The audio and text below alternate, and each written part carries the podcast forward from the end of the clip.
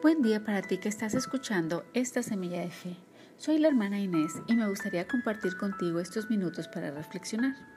Actualmente tenemos a nuestra disposición un sinnúmero de información que llega a nuestros sentidos. Hay imágenes que están bombardeándonos cada momento. Es increíble la cantidad de información que nuestro cerebro recibe consciente o inconscientemente cada día. Ya sea que estés en redes sociales, buscando información, viendo televisión, panorámicos, series, películas, folletos, en fin. Estamos rodeados de un mundo de información e imágenes que ya hay situaciones que se nos pueden hacer de lo más común y llamarle o verlo como algo normal cuando es algo aberrante.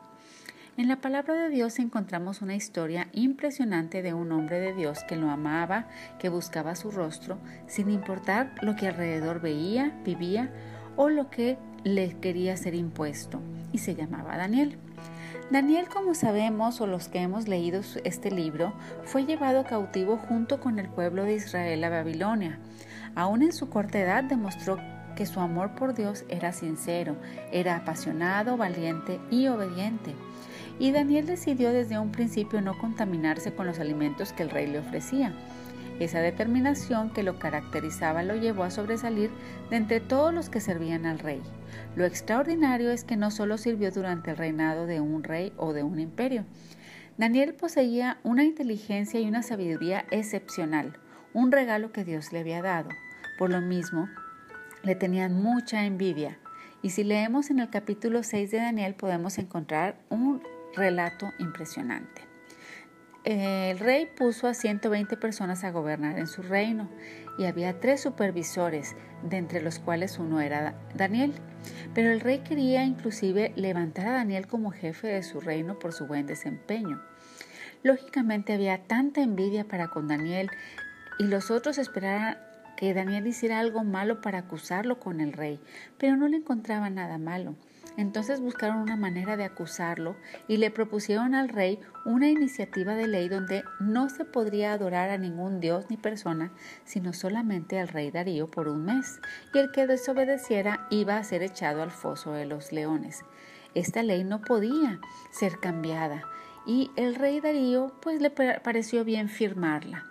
Cuando Daniel supo de esta ley, lo que hizo fue lo que siempre hacía, orar, postrarse y orar tres veces al día como cada día él lo hacía. Como era de esperarse, lo acusaron con el rey. Al darse cuenta el rey de lo sucedido, trató de librar a Daniel de los leones, pero una ley firmada no podía ser cancelada. Y amo tanto este capítulo 6 y dice en el versículo 16, entonces el rey mandó traer a Daniel para que lo echaran a la cueva de los leones, pero antes de que lo echaran el rey le dijo, Daniel, deseo que te salve el Dios a quien tú siempre has adorado. Enseguida echaron a Daniel a la cueva de los leones y taparon la cueva con una piedra muy grande. El rey puso su sello en la entrada. Lo mismo hicieron los jefes principales para que nadie se atreviera a sacar de allí a Daniel. Esa noche no durmió el rey. Él solo esperaba el amanecer para ver lo que le había acontecido a Daniel. Y continuó leyendo en el versículo 19. En cuanto amaneció, el rey se levantó y fue enseguida a la cueva donde habían echado a Daniel. Cuando estuvo cerca de la cueva se puso muy triste y gritó Daniel, tú siempre has adorado al Dios de la vida. ¿Pudo tu Dios salvarte de los leones? Y Daniel le contestó, Deseo que Su Majestad viva muchos años. Mi Dios envió a su ángel para cerrarles la boca a los leones, para que no me hicieran daño. Mi Dios sabía que yo no he hecho nada malo y que tampoco he traicionado a Su Majestad. Al oír esto, el rey se puso muy contento y mandó que sacaran de la cueva a Daniel. Una vez que lo sacaron, todos pudieron ver que los leones no le habían hecho ningún daño, porque él había confiado en su Dios. Y escuchen las palabras del rey. Entonces el rey Darío escribió un mensaje para todas las naciones y los pueblos de su reino. Ese mensaje decía, con mis deseos de paz para todos, ordeno a los habitantes de mi reino que adoren y obedezcan al Dios de Daniel. Su Dios vive para siempre y su reino nadie puede destruirlo. Su poder será siempre el mismo. El Dios de Daniel puede salvar y libertar. y hacer grandes maravillas en el cielo y en la tierra. El Dios de Daniel pudo salvarlo de las garras de los leones. Quiero decirte en esta hora que el Dios que Daniel oraba ese Dios que fue reconocido por el rey Darío es el mismo Dios que adoramos tú y yo el día de hoy.